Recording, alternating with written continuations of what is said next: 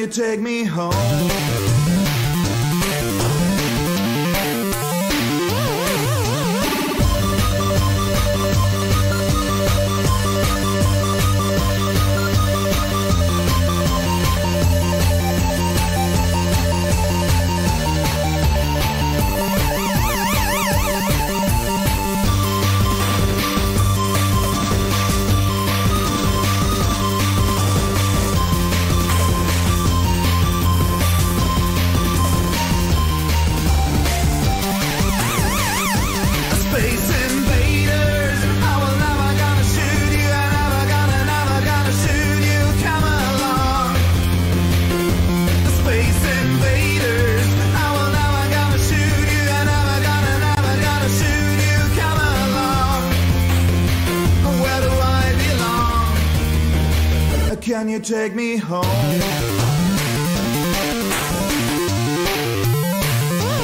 Space invaders, I will never gonna shoot you. I never gonna, never gonna shoot you. Come along. Space invaders, I will never gonna shoot you. I never gonna, never gonna shoot you. Come along. Where do I belong? Can you take me home?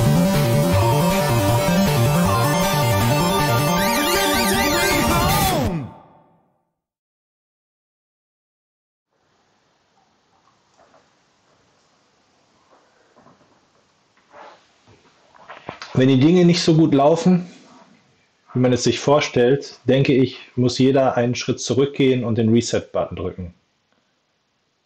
Denn eine Sache, die immer wieder passiert, wenn Dinge nicht gut laufen, ist es, dass jeder in Panik gerät und genau diesen einen Grund versucht zu finden, an dem es liegt. Aber das Richtige ist es, den Reset-Button oder zu drücken und einfach zu den fundamentalen Dingen zurückzugehen, die dann eben ja, dahin zurückzugehen. Es ist Football und so müssen wir einfach tackeln, den Ball attackieren, mit dem Ball laufen, den Ball werfen und ihn fangen. Wir müssen einfach nur zurück zu diesen fundamentalen Dingen. Und immer wenn ich in meiner Karriere in dieser Position gewesen bin, habe ich meine Jungs daran erinnert, geh zu dem zurück, wo du herkommst. Ich habe sie daran erinnert, was sie dazu gemacht hat, dass sie NFL-Spieler geworden sind, was sie so speziell gemacht haben, warum sie es aufs Feld geschafft haben. Einfach nur dieser Kerl zu sein. Die Miko Ryans vergangene Woche Freitag in der Pressekonferenz vor dem Spiel gegen die Rams. Mit diesen Worten möchte ich euch recht herzlich begrüßen zur 241. Sendung des 49ers Fanzone Webradios. Wie ihr seht, im wunderbaren T-Shirt, aber mit einem neuen Gast. Herzlich willkommen, Chris. Schön, dass du heute Abend dabei bist. Hallo, schönen guten Abend, Udo, und hallo, schönen guten Abend an die Zuhörer draußen. Ja, ich hatte es ja schon angedeutet, deshalb ist der Schock hoffentlich nicht so groß, dass unser neues, äh, neuestes Mitglied und bis jetzt immer vor einem Sieg dabei gewesen, Thomas, diesmal wieder ähm, ja, jemand anderen im Vortritt gelassen hat. Dafür ist Thomas schon im Thread dabei. Sehr schön, dass du uns auch live verfolgst. Wir haben uns schon. Wenn ich das, wenn ich das gewusst hätte, wäre ich natürlich zurückgetreten von der Sendung, ähm, dass äh, das jetzt hier äh, die Top-Kombo ist. Ähm, weil ich habe aus Spaß noch äh, tatsächlich Martin äh, geschrieben vor der Sendung, ähm, als es darum ging, wer die Sendung in dieser Woche macht, dass ich ja schon fast ein schlechtes Gewissen habe, dabei zu sein nach so einem Sieg, äh, weil jedes Mal, wenn ich in der Vergangenheit dabei gewesen bin, äh, war das nicht so ein gutes Omen. Und ich hoffe, es ist diesmal anders. Äh, ja, auf jeden Fall haben wir sonst an, schnell den Schuldigen gefunden auf dem Board und müssen uns nicht länger darüber unterhalten, äh, wer es, wer in Schuld ist. Nein, Spaß beiseite. Ähm, genau. Ich hatte eben das Stichwort äh, Zuschauen auf der Zunge. Ich habe es schon gehört. Du hast das Spiel ähm, ausnahmsweise mal nicht live geguckt. Ich konnte es aus beruflichen Gründen auch nicht live gucken. Aber irgendwie bist du nachts wach geworden und was war dann los? Ja, das äh, war ein bisschen skurril. Also ich habe tatsächlich ähm, in dem, äh, also in der Situation gesagt, das tue ich mir nicht an. Ich hatte mir davor, ich glaube, das Colts-Spiel äh, angeschaut, ähm, habe mich danach so geärgert, dass ich mir äh, die späten Stunden um die Ohren geschlagen habe. Und äh, nach, dem, äh, nach der Nummer habe ich gedacht, äh, gegen die Rams, das brauchst du nicht zu machen. Also da keine Chance. Ähm, das ist wirklich nur, äh, also ich habe einfach ein ganz schlechtes Gefühl gehabt und bin deshalb ins Bett gegangen und dann tatsächlich irgendwie so, ja, halb fünf oder fünf irgendwann aufgewacht und denke, ja, jetzt guckst du aber trotzdem mal aufs Laptop.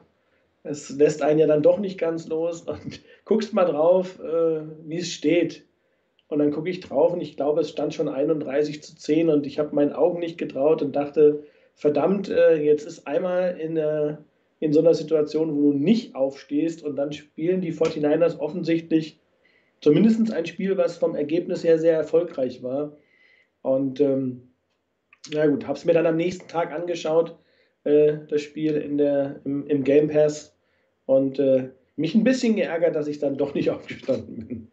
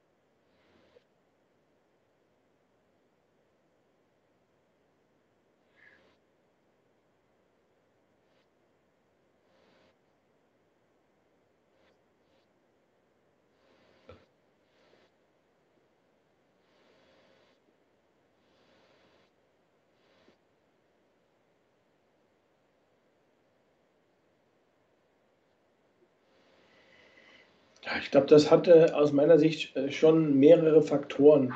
Ähm, ein wesentlicher Punkt, das ist so die, die Grund, ähm, das Grundgefühl, was ich während und auch nachdem ich mir das Spiel dann nochmal angeguckt habe, äh, was ich hatte, war, dass die 49ers, du hast es eben in der Anmoderation ja so ein bisschen angedeutet, das war witzigerweise nicht abgesprochen zwischen uns, äh, sondern du hast mir das kurz vorher gesagt, wie du die Sendung anmoderieren willst. Und, ähm, aber eigentlich spiegelt dieses äh, Zitat so ein bisschen das wieder, was ich an Gefühl hatte in dem Spiel, dass die 49ers tatsächlich zu ihren Wurzeln zurückgekehrt sind. Ähm, das ging los, glaube ich, mit Shanahan, wie er das Spiel gecallt hat. Ähm, ich meine, gerade in der Offense ist ja das Ganze immer so ein bisschen ähm, die Frage, was ähm, macht's, macht Shanahan, wie geht er das Spiel an? Und ich hatte in einigen äh, Spielen den Eindruck, dass er das, was man ihm immer schon mal vorgeworfen hat, dass er dann irgendwie was ganz Besonderes machen will. Und äh, hier in dem Spiel habe ich das Gefühl, er ist einfach bei dem geblieben, was die 49ers in 2019 extrem stark gemacht hat. Äh, ein wirklich auf das Laufspiel basiertes Playcalling, auch mit den Laufspielzügen, äh, die die 49ers stark gemacht haben. Ähm, mit einem Jimmy Garoppolo, dem man die Würfe gibt, die er gut kann. Ähm, das hört sich jetzt alles vielleicht ein bisschen negativ an, dass, dass er andere Sachen eben nicht so gut kann. Aber ich glaube einfach, ähm, das hat auch ein bisschen was mit Sicherheit zu tun, ähm, mit wie findet man in das Spiel rein. Das hat halt in dem, in dem äh, Spiel einfach super gut geklappt. Ähm, und dann natürlich auch, und das ist immer so eine Geschichte, da haben wir eben auch ja kurz drüber gesprochen, dann hast du vielleicht das Momentum, was du brauchst in so einem Spiel. Du gehst im ersten Drive, was weiß ich, ich glaube, der war elf Minuten lang übers Spielfeld, äh, zermürbst den Gegner wirklich. Ähm, Im nächsten Drive, also äh, den der Gegner macht, äh, holst du den, den, den Pick 6, gehst mit 14 zu 0 in Führung, dann kommen die Rams zurück, ähm, machen einen Touchdown und im nächsten Moment hast du wieder eine Antwort und gehst mit 21 zu 7 in Führung, weil du wieder äh, auch dann die Spieler einsetzt, die das Team eigentlich in der Vergangenheit immer stark gemacht haben. Debo Samuel, ähm, äh, auch äh, Ayuk wird mehr ins Spiel eingebunden, Elijah Mitchell. Und ähm, ja, an den Namen merkt man auch schon, es sind wieder Spieler, die vielleicht, wo der ein oder andere nicht so gut war in der Saison oder auch, dass ein George Kittle zurück ist dass ähm, tatsächlich dann auch äh, ein Elijah Mitchell fit ist, dass äh, auch ein Wilson da war, der ihn auch mal ähm, ab, äh, an den, in der einen oder anderen Saison, äh, im einen oder anderen Spielzug auch mal ähm, entlasten konnte. Das sind alles Sachen, die vielleicht vorher auch nicht immer funktioniert haben, weil die Spieler verletzt waren, weil nicht immer das alles da war, wie man sich vorgestellt hat. Und in dem Spiel hat halt einfach alles funktioniert. Und äh, ich glaube, in der Defense war es ähnlich. Ähm, Ryans hat, äh, glaube ich, äh, auch versucht, sein Zitat umzusetzen. Und äh, von daher auch Sachen, die vorher nicht funktioniert haben. Also teilweise war ja in, in, in Spielen vorher, habe ich gedacht, äh, die spielen Flag Football, äh, oh. weil wirklich ein Tackle nach dem anderen verpasst wurde. Und man hat sich hier wirklich auf, die, auf das Fundamentale zurückbesonnen, hat geguckt, dass man die Plays macht, dass man nicht irgendwelche verrückten Dinge tut, äh, und ja, Jimmy Watt hat mal Interceptions gefangen. Ähm, das auch in dem Spiel, wo er zurückkommt. Ich glaube, das sind so viele Sachen. Man könnte jetzt, ich könnte noch wahrscheinlich eine ganze Zeit lang weiterreden, aber das wäre, es soll ja kein Monolog werden. Ähm, aber es sind ganz viele Dinge, die mir da einfallen, die wahrscheinlich dazu beigetragen haben, ja. zu dem Sieg. Denke ich auch. Also beim Monolog muss ich gerade lachen, weil du hast es nicht mitbekommen wahrscheinlich. Ich hatte eben das Mikro aus. Also so gesehen ist es vielleicht sinnvoller, wenn du einfach alleine weitermachst, dann ist wenigstens immer einer zu hören. Ähm, genau, ähm, also was ich interessant fand war, ich habe vor dem Spiel gelesen, ich meine, es wäre George Kittle gewesen. Äh, ja, diese Woche geht es gegen die Rams. Wir sind richtig motiviert, wir werden die physisch sowas von in den Boden rennen. Äh, so nach dem Motto, äh, ne, wenn die kommen, das ist richtiges Futter für uns, da knallen wir nochmal eine Tube drauf. Und äh, tatsächlich hat die Mannschaft ja auch so gespielt, auch natürlich durch den Gameplan bedingt. Äh, sehr, sehr viele Spielzüge, die ja wieder wie früher waren, ne, wo Tight Ends mit eingesetzt wurden zum Vorblocken, wo dadurch Räume frei wurden, ähm, es wieder geschafft, Aaron Donald aus dem Spiel zu nehmen. Und wenn Von Müller auch noch über deren linke Seite kam, hatten unsere vermeintlich schwache rechte Seite in der O-Line relativ wenig Probleme mit denen. Also es gab einen Quarterback-Sack und äh, das war aber, glaube ich, in der Garbage-Time der ersten Halbzeit und zwei Quarterback-Hits. Also das ist jetzt nicht besonders viel, was Jimmy Garoppolo abbekommen hat. Und tatsächlich frage ich mich auch so ein bisschen, was Martin ja auch angedeutet hat mit einer Antwort. Wo war diese letzte Entschlossenheit vielleicht in dem einen oder anderen Spiel? Also ähm, ich tue mich auch sehr schwer jetzt zu sagen, Shanahan hat alles besser gemacht, was er im Kartspiel schlecht gemacht hat. Weil zum Beispiel ein Fumble, der auch immer passieren kann, Kittels erstes Spiel nach der ähm, Verletzungspause, wo er mit Sicherheit sehr motiviert gewesen ist, ist halt zum Glück diesmal alles nicht passiert. Sie haben wirklich äh, alle Spielzüge sauber gespielt, sauber zu Ende gespielt, sich keine groben Schnitzer geleistet. Und das ist garantiert im Football in meinen Augen eine Grundvoraussetzung. Also auch das wurde so ein bisschen angedeutet. Naja, man muss doch auch in der Lage sein, wenn nicht alle elf optimal das Play runterspielen, dass dann was ordentliches dabei rumkommt. Ich glaube, in der NFL hast du dann verloren. Also da kann auch sein, welcher Quarter, na, mit drei Ausnahmen. Also Lama Jackson, der kriegt wahrscheinlich dann genauso wie Russell Wilson und Aaron Rodgers. Also die drei Quarterbacks kriegen wahrscheinlich aus jedem Broken Play auch noch was Brauchbares gemacht. Aber für alle anderen wird es schon sehr, sehr schwer oder überhaupt für jede andere Offense oder auch Defense wird es sehr, sehr schwer, wenn nur einer von den Elfen seinen Job nicht macht.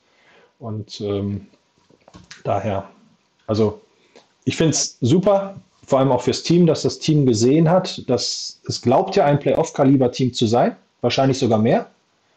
Und es gab jetzt doch immer vermehrt Stimmen, gar nicht unbedingt bei uns auf dem Board, sondern auch in der Öffentlichkeit in den USA. Naja, die 49ers müssen aber auch mal das beweisen. Also auch die Spieler selbst müssen es beweisen, weil sie sich ja nicht unbedingt in den anderen Spielen mit äh, Lorbeeren, finde ich, geschmücken konnten. Also es gab für mich keinen richtig überzeugenden Sieg. Und der ist jetzt wo wir es am wenigsten erwartet hätten, gekommen. Gott sei Dank wohl noch rechtzeitig. Wir gucken uns nachher das Schedule nochmal an. Ich glaube, wenn die 49ers die Saison ordentlich zu Ende spielen, haben sie tatsächlich noch realistische Chancen, gut um die Playoffs mitzuspielen, beziehungsweise die Playoffs auch zu erreichen.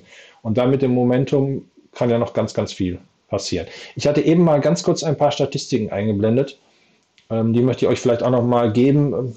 Stell, äh, passt auch gut zu dem, was du ähm, schon erzählt hattest. Also die Identität war ganz deutlich zu erkennen. Sie haben, ich meine, das wäre Anfang drittes Viertel gewesen, alle 16 äh, First Downs sind sie gelaufen.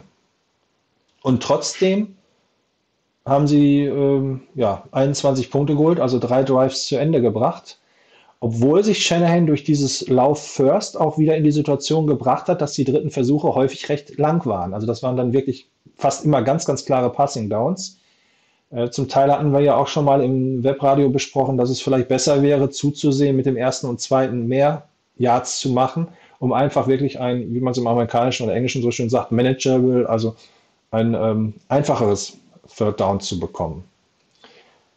Na ja, gut, ich glaube, ich glaube, ähm, dass äh, gerade in 2019 hatte ich äh, den Eindruck, ja. dass die Stärke der 49ers das war, dass man ähm, im First Down, weil ich glaube, da wird es immer schwierig, wenn du im First Down eine Strafe bekommst, wenn du im First Down äh, Minus-Yards machst, wenn das nicht funktioniert und du schon ins zweite oder also dann gehst du ins, ins zweite Down ja. rein und hast, also ich, zweiter und 13 oder sowas. Dann, ähm, dann musst du schon ziemlich cool sein, wenn du dann sagst, okay, ich bin jetzt erstmal mit nochmal fünf Yards zufrieden und ich bin mir dann sicher, dass meine Offense in der Lage ist, die nächsten acht auch nochmal zu machen. Und ähm, das war auch immer so eine Stärke, den Eindruck hatte ich zumindest in 2019. Klar, da gab es auch immer Situationen, da hat man im dritten Down immer noch mal auch da, Dritter und Zwölf oder irgendwas überbrücken können. Aber das war gerade so in den letzten äh, beiden Jahren immer eine Situation, wenn sie da ins Hintertreffen gekommen sind, haben sie das nicht hinbekommen. Ja. Und es war wahnsinnig davon abhängig, und das hat in dem Spiel zumindest relativ gut geklappt, dass die 49ers nicht sich von Beginn an in diese schlechte Situation gebracht haben. Also deshalb ist ja auch gerade das Thema Strafen immer so ein Ding, wenn man Strafen zu ungünstigen Zeitpunkten bekommt. Und das war ein Spiel, ich hatte gefühlt den Eindruck, dass das mit den Strafen diesmal sich echt in Grenzen gehalten hat. Ich habe nicht geguckt jetzt, aber ähm, dass man da insbesondere sich die Drives nicht mit blöden Strafen kaputt gemacht hat. Weil das waren auch immer wieder Situationen in, in vergangenen Spielen, wo ich gesagt habe, meine Herren, äh, gutes Play und jetzt eine blöde Strafe kassiert. Ja, hast du völlig recht. Und, oder, oder was du gesagt hast, äh, auch in dem Spiel, äh, wo man dann gegen die, gegen die Cardinals, wo man halt sich selber geschlagen hat mit, mit dummen, äh, fallen gelassenen Bällen, mit Fumbles, mit, mit äh, also Drops, wo man eigentlich ein gutes Play hatte. Äh, da kann auch kein Garoppolo was dafür. Und ähm, das waren alles Dinge, wo man, da komme ich wieder auf den Eingangsstatement von, von Demico Ryans zurück, das Fundamentale, die, die Grundlagen des Footballspiels erstmal zu machen. Und gerade so ein George Kittle und ähm, auch vielleicht an der ein oder andere Spieler, auch bei der Defense, wenn es ums Tackeln ging, hatte ich den Eindruck, man wollte jetzt dann unbedingt nicht nur den Tackle machen, sondern den mega harten Hit landen. Und dann fliegt man halt am Tackle vorbei. Und äh, der Spieler macht halt 15 Yards extra. Ähm, oder Kittel will halt dann sich nicht auf den Boden bringen lassen und dann fummelt er halt den Ball, weil er irgendwie äh, was Verrücktes macht. Und ich glaube, das ist erstmal der Schlüssel zum, zum Spiel. Wenn du das, wenn du es nicht übertreiben willst und erstmal die Dinge machst, die notwendig sind, äh, dann wirst du auch erfolgreich. Mhm. Und vor allem, ähm, vielleicht auch nochmal kurz äh, zurück zu dem, einfach nur das Einfache machen und äh, den, was ich auch liebe, eigentlich eher diesen 49ers-typischen, äh, fundamentalen, etwas härteren Football spielen. Dafür muss man dann natürlich auch richtig äh, die Plays callen. Also ich habe irgendwann ja mal äh, in Richtung der Diskussionen äh, Lauf oder Pass ganz allgemein ein Zitat von Brandon Staley gepostet bei uns auf dem Board. Vielleicht haben es einige gelesen. Brandon Staley hat ja ungefähr auf die Frage geantwortet, warum man überhaupt noch laufen würde. Weil Analytics ja sagen würde, du kannst in jeder Situation passen, weil der Pass immer das erfolgreichere Spiel ist, äh, Play ist. Naja, du musst aber diesen physischen, dieses physische Element ins Footballspiel reinbringen. Das haben die 49ers tatsächlich, dadurch, dass sie, oder Shanahan muss man sagen, nicht die 49ers, Shanahan konsequent auf den funktionierenden, aber im Ende eben nicht gewinnbringenden Pass gegen die Cardinals gesetzt hat, hat er das natürlich auch rausgenommen. Und ich glaube eben, ein Kittel gefällt es auch, drei schmutzige Yards zu machen. Ich glaube, das hat er ja auch mal gesagt. Ne? Also eigentlich ist das Run-Play, wo er der Vorblocker ist, und wenn es nur für drei, vier Yards ist, das ist sein Lieblingsplay. Also ähm, so kann er dann eben auch vielleicht reinkommen und muss nicht das erste Mal, wenn er den Ball hat. Aber okay, hast du eben schon gesagt. Third Downs war trotzdem der Schlüssel. Also wenn ich jetzt einen äh, Gameball vergeben müsste, bin ich auch der Meinung, dann hat Jimmy Garoppolo ihn verdient. Warum? Vielleicht zum Teil können wir gleich auch nochmal sehen. Ähm, er war so häufig im dritten Versuch gefordert und hat die ersten elf Pässe alle an den Mann gebracht. Obwohl man da jetzt nicht unbedingt sagen kann, die 49ers haben überraschenden Pass gespielt in den meisten Fällen. Liegt natürlich dann auch am guten Playcalling, an den Receivern, die sich freilaufen, die dann sicher fangen. Die O-Line, die ihren Job macht, bis er den Ball los wird. Aber ich finde, ähm, seine ähm, Leistung war wirklich sehr, sehr stark an dem Tag. Und äh, natürlich, dass wir da den vierten Versuch und fünf ausspielen, das hat Shanahan ja mittlerweile schon ein paar Mal bewiesen. Ich finde, das ist ein Schritt nach vorne gegenüber den Vorjahren. Er ist wesentlich aggressiver beim vierten Versuch geworden. Er hat, glaube ich, auch versucht, ein paar andere Dinge zu ändern, wobei nicht alles funktioniert hat. Im Playcalling geht er jetzt vielleicht wieder zu den fundamentalen Dingen zurück, die eben seit im Jahr 2019 so gut funktioniert haben. Äh, da war das Spiel dann natürlich durch. Ne? Also das, ich finde, das kann man auch machen. Kurz in der gegnerischen Hälfte ähm, 11, 15 noch zu spielen, Vierter und Fünf. Fandest du das jetzt irre, dass er den ausgespielt hat? Also die, die es nicht genau wissen, daraus ist ja der Touchdown resultiert zum 31 zu 7. Das hat man natürlich nicht eingeplant, aber kann immer mal bei so einem vierten Versuch schnell passieren, wenn der Gegner zu aggressiv ist. Ich würde nicht sagen irre. Also das war nicht irre, das war, ähm, das war halt einfach ähm, ein Play, wo man ich sag mal, als Head Coach auch ähm, so ein bisschen guckt, wie das Spiel gelaufen ist. Traue ich meiner Offense an dem Tag zu, dieses Play zu machen? Und ähm, das hat er gemacht. Also, ähm, und Garoppolo hat ja tatsächlich in dem Spiel auch bis dahin ähm, sehr, äh, also hat fehlerlos gespielt, würde ich jetzt mal sagen. Er hat, er hat die Bälle gut an den Mann gebracht. Auch gerade diese, weil du es eben gesagt hast, diese vielen kurzen Pässe, die dann ähm, auch dann zu 5, 6, 7, 8 Yards geführt haben.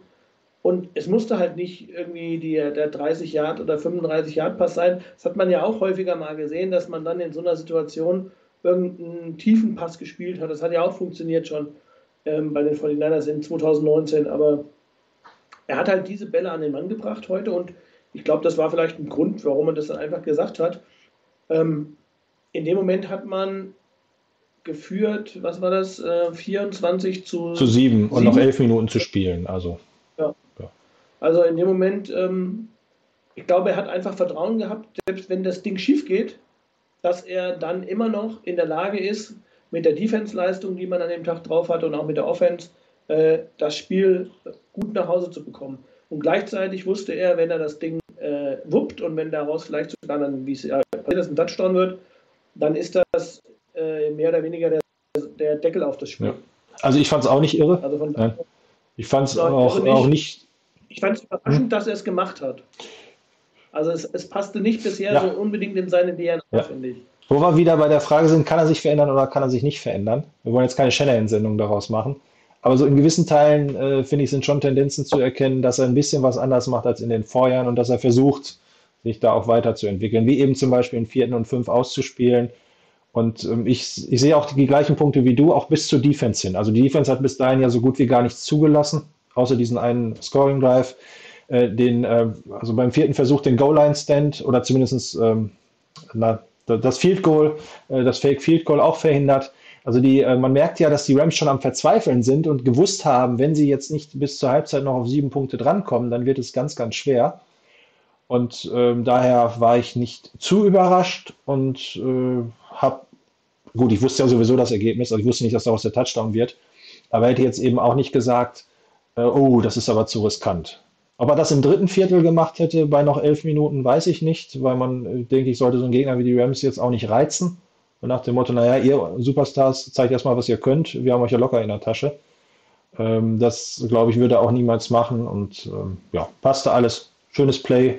Man hat auch noch gesehen, dass die Rams halt in Defensive Backfield nicht unbedingt optimal sind. Ich habe das Play jetzt nicht vorbereitet, aber die, die das Spiel gesehen haben, haben mit Sicherheit die Analyse danach gesehen. Ich weiß es nicht ganz genau, weil ich es eben sehr schnell mir durchgeguckt habe, ob das jetzt der Cornerback oder der Safety war. Einer von beiden hat da auch ähm, ja, quasi den Platz frei gemacht, indem er auf einen kurzen ähm, Fake von äh, Jimmy, dass er kurz woanders hingeguckt hat, falsch reagiert hat und dann eben äh, Samuel durch konnte. Aber das First Down hätte er sowieso geschafft. Ähm, die Passing Chart finde ich sehr, sehr interessant. Also wieder sehr wenige ähm, Screens oder überhaupt Pässe hinter die Line of Scrimmage von Garoppolo oder auch eben von Shanahan gecallt und theoretisch quasi nach links raus gar nichts. Und ein, zwei Plays kann ich mich erinnern, die, hätte, die waren, glaube ich, gerade so auf, äh, ne, ob die jetzt in, in den mittler, ins mittlere Fenster rein oder ins linke Fenster sind. Ähm, sehr, sehr viele kurze Pässe, äh, wie schrieb Grant Cohn so schön, ähm, das ist ein Game Manager. Aber wir wissen alle, äh, ich habe auch schon Statistiken gesehen von, ich glaube, Rookies mit 180 Yards und vier Touchdowns. Also äh, im Endeffekt ist es egal. Das Entscheidende ist, dass man sich keine gravierende Schnitze erlaubt und eben zum Beispiel keine Interceptions wirft. Und ich kann sagen, was, was bringt ein, ein 300-Yard-Spiel, wenn du, äh, wenn du drei Interceptions wirfst? Da ja. macht nichts davon. Also, ähm, das ist äh, in der Vergangenheit, in den Spielen, das war immer, immer das Problem, wer gewinnt den Turnover-Battle ich meine, äh, es gibt selten Situationen, wo du, ich glaube, wann war das das Spiel? Ich meine auch 2019 gegen die Steelers, wo man, äh, da war Redlisberger verletzt und man hatte, ähm, ich glaube, man hat das Spiel am Ende knapp gewonnen. Mason Rudolph hat gespielt, aber ich glaube, das war auch so ein Ding, wo es. Ich habe es auch so im Kopf, wo du es ansprichst, war, glaube ich, da haben, ganz extrem. Hm? Wo, wo man noch sagt, dass man das Spiel noch gewinnt das passiert halt nicht regelmäßig. Also ganz häufig ist es halt, wer den Battle gewinnt, gewinnt auch das Spiel. Und ähm, von daher, erstmal ist es keine Fehlermann.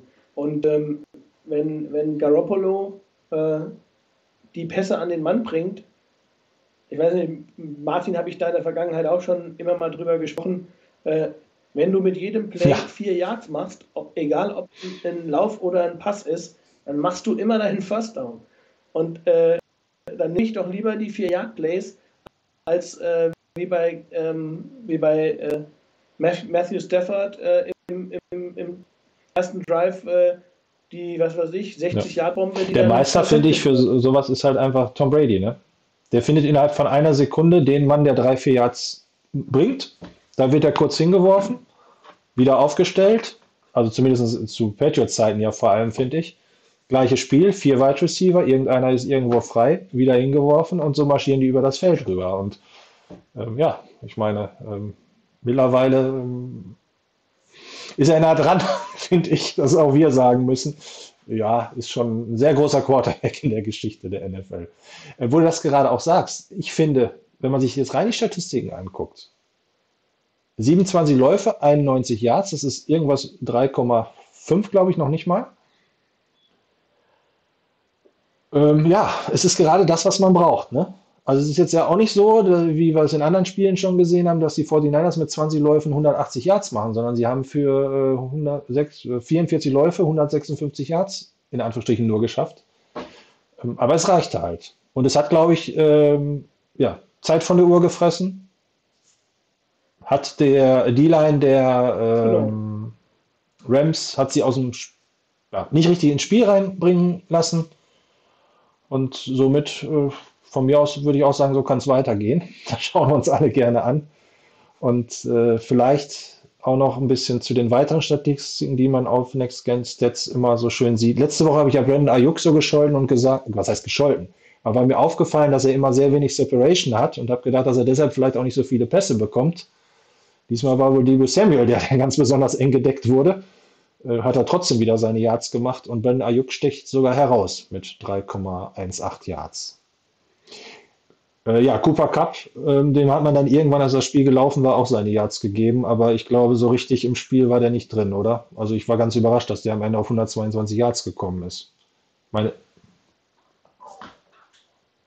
ja, der hatte schon mal das ein oder andere Play, ähm, wo er kann das eine Play, wo er wirklich, da gab es, glaube ich, irgendwie einen, einen, Fehler in der Coverage, irgendwie eine, eine ähm, war nicht, also da hat es irgendwie, war auch in, in, in, in, ein Fehler in der, in der Deckung. Da war, stand der ganz frei auf der linken Seite, fast an der Außenlinie, ja. sah fast aus, als wäre er von außen reingekommen, hätte sich reingeschlichen.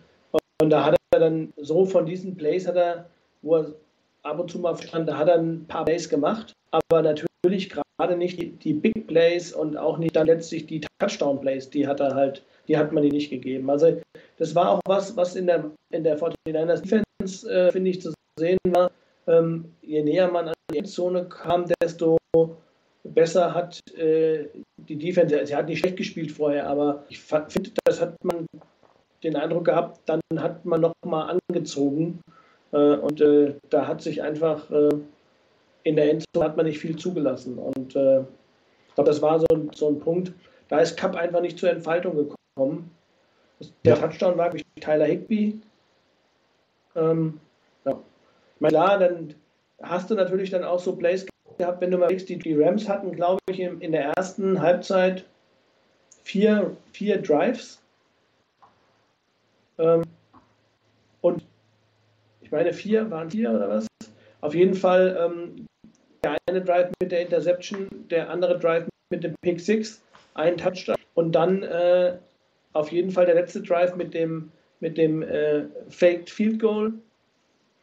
Und das war natürlich auch ein super geiles Play von DJ Jones, muss man sagen, dass da ein Defensive Tackle mit über 300 Pfund da, ich sage jetzt mal, in der, ähm, ähm, also im, im, freien Feld äh, diesen Tackle macht und äh, das, äh, das war schon echt cool, muss ich sagen. War ja, war auch, als ich es mir heute nochmal angeguckt habe, tatsächlich wäre, also der Vorblocker für den, wäre es eigentlich gelaufen, weiß ich gar nicht, muss der Holder oder muss der Holder ja in der Regel sein.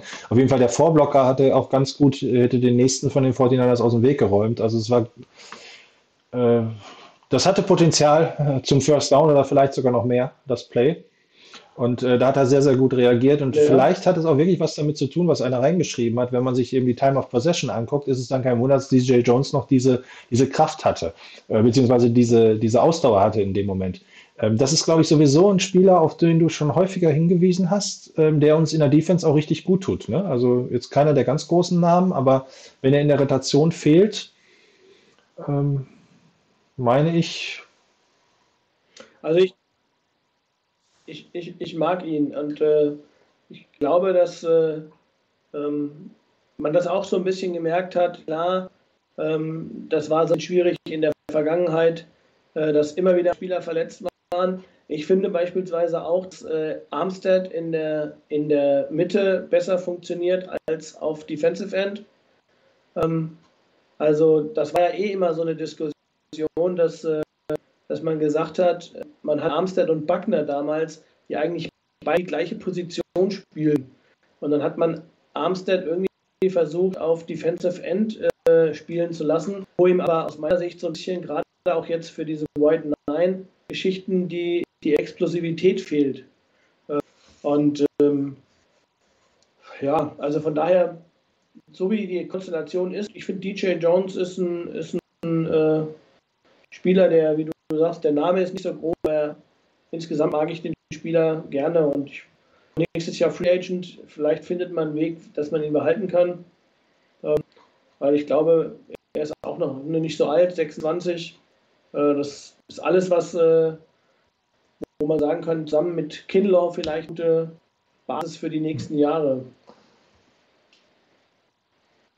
Insgesamt sind die 49 ja eigentlich da, auch wenn man mal guckt, äh, in der, in der Defense Line relativ jung eigentlich den Spielern, die man da hat. Der älteste ist die Ford, glaube ich, von denen, die da so vorne mitspielen. Die anderen sind alle jünger.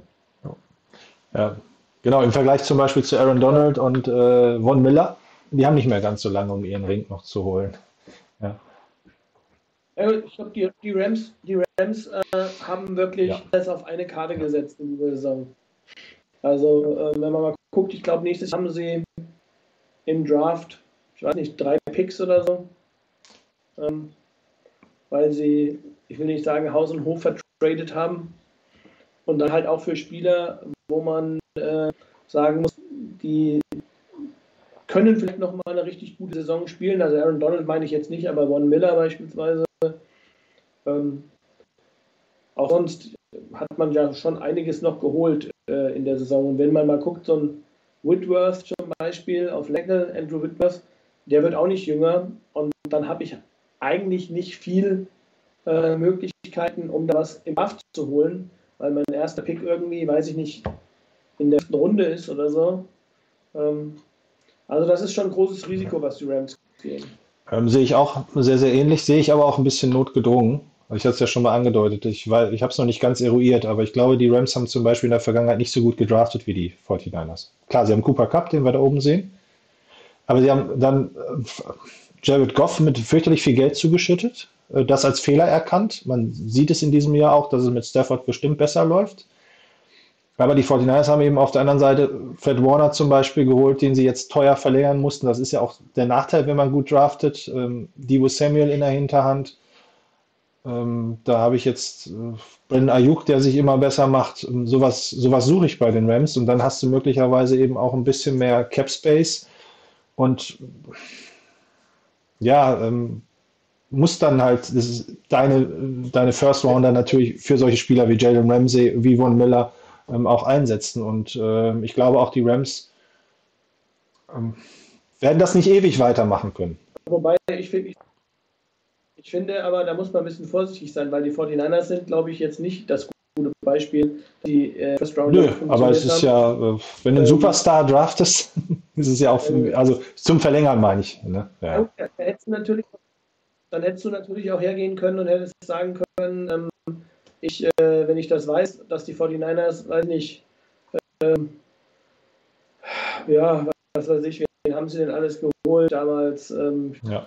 Ruben Foster war ja einer von denen, der wirklich äh, ganz übel funktioniert hat oder gar nicht funktioniert hat. Ähm, also, wenn man sich solche Picks anguckt, dann hast du halt auch echt die Frage, ob das, ähm, ob man da nicht lieber vielleicht äh, einen First Rounder weggegeben hätte und hätte einen, einen Jalen Ramsey oder sowas geholt. Klar. Weißt du halt vorher nicht. Ich finde, beim Draft müssen die 49ers echt auch nochmal eine Schippe zulegen. Ähm, das war mal, was ich in dieser Saison nicht habe, dass man wenig auf äh, Spieler aus dem Draft gesetzt hat. Also hatten ja Zeiten, da hatten wir ja, ich weiß nicht, glaube ich, bis auf Elijah Mitchell alle äh, Spieler, den wir dieses Jahr gedraftet haben, egal in der Runde, inactive. Und ähm, also das ist so ein Punkt, wo ich sage, da bin ich sehr gespannt, ob das sich in der Saison noch besser entwickelt, ob die 49 einfach ein Team sind, die sich langsam mit Spielern beschäftigen oder wo die Spieler sehr lange brauchen, bis sie ins System finden. Ist vielleicht auch nochmal eine Frage, die man nochmal in der anderen noch klären kann. Aber ähm, entwickeln die 49ers Spiel langsamer? Ist das viel zu komplex? Äh, oder das Spielsystem vielleicht, äh, von, von, insbesondere von Shanahan in der Offense? Ähm, wenn ich gucke, ähm, Aaron Banks ähm, hat man in der zweiten Runde geholt als, als äh, einer, der ja eigentlich ein, ein undrafted äh, Free Agent äh, auf Right Guard verdrängen sollte und der schafft es nur ganz schwer, immer überhaupt mal aktiv zu sein. Woran ja, liegt richtig, das? Also, genau. ähm, also das ist, das ist, das wird auch nochmal interessant zu sein, und das muss man sagen, ich finde, in diesem Spiel haben die, die Rookies eine gespielt. Ja, also ähm, das ist sowieso, finde ich, ein super spannendes und auch sehr komplexes Thema. Und ähm, ich habe ja letztes Mal auch schon gesagt, wenn sie Banks als äh, Projekt sozusagen geholt haben, das können sich jetzt, wo die First Rounder weg sind, spätestens jetzt nicht mehr leisten. Also das hat die Saison halt auch gezeigt, weil irgendwann fehlt dann die Tiefe, wenn man erst im nächsten oder übernächsten Jahr mit solchen Spielern rechnet. Und ähm, ich meine jetzt, aber Vielleicht noch mal ganz kurz zu dieser Theorie auch zurück. Die Rams haben zum Beispiel, um sich manche Leute dieses Jahr leisten zu können, auch einige Leistungsträger in der Defense, die sie sonst hätten teuer verlängern müssen, eben bewusst ziehen gelassen. Und ähm, ist auch alles gut. Es sind unterschiedliche Philosophien. Dann haben wir noch die Cardinals, die auch noch irgendwie den misch, gemischten Weg gehen, vielleicht sogar den goldenen Weg zwischen den beiden Franchises. Wenn die 49ers für mich das Gefühl machen, sich zu versuchen, von alleine, von innen heraus quasi ähm, ja, zu, ähm, ja, zu rekrutieren. Genau. Ich ähm, hatte eben nochmal den Passwash kurz gezeigt. Also da hat man auch gesehen, dass die Rams eigentlich sehr, sehr nah dran waren, ziemlich schnell an Garoppolo, aber ist die Bälle schnell losgeworden, wenn er dann passen musste. Also ähm, tatsächlich ist es so, wenn man jetzt die reinen individuellen Statistiken gegenüber liegt, außer dass Garoppolo wesentlich präziser war als ähm, ne, Stafford, gibt es gar nicht so einen riesen Unterschied, äh, wo man eben dann auch sieht, dass man aus Statistiken nicht immer alles ablesen kann im, äh, im Football. Und ich habe mir zwei Plays angeguckt, oder mir sind direkt beim Durchschauen zwei Plays aufgefallen, die ich euch gerne einmal zeigen möchte, weil ähm, ich da auch ein paar interessante Dinge gesehen habe. Ähm, das eine ist, da war Garoppolo noch fehlerfrei, also 10 von 10. Dritter und 6 im vierten Viertel, äh, im dritten Viertel, Entschuldigung, steht es 21 zu 3 für die 49ers und ähm, ja gut, es kommt ein Pass, glaube ich, wenig überraschend. Im Vergleich zu dem, was wir letzte Woche bei den 49ers gesagt haben, äh, gegen die Cardinals, wo, das, wo wir ganz überrascht waren, wie die 49ers da eigentlich die Line of Scrimmage verteidigt haben, sind die Rams hier diesmal wesentlich näher dran. Zwei äh, Safeties, die relativ weit oben stehen. Das heißt, sie spielen wohl wahrscheinlich auch eine Passverteidigung, offensichtlich auch eine Man-Coverage, äh, wie man daran erkennen kann, dass George Kittle, während er in Motion geht, die beiden ähm, mit der 24 und 50, ich habe es heute mit den Nummern bei den Rams absolut nicht, ähm, auch ihre Positionen tauschen, also wir dort quasi auch eine Motion finden. Und das ist dann kurz vor dem Snap. Man hat so ein bisschen das Gefühl, hatte ich zumindest, wenn ich mir das anschaue, ähm, dass Jalen Ramsey, das ist der ähm, mit dem orangenen Pfeil, dass er direkt gegen Debo Samuel spielen wird. Also so nach dem Motto, wir wissen ja, wen die 49ers gerne im dritten Versuch anspielen. Das war auch in dem Spiel wieder der Fall. Ganz viele dritte Versuche sind über Debo Samuel gegangen.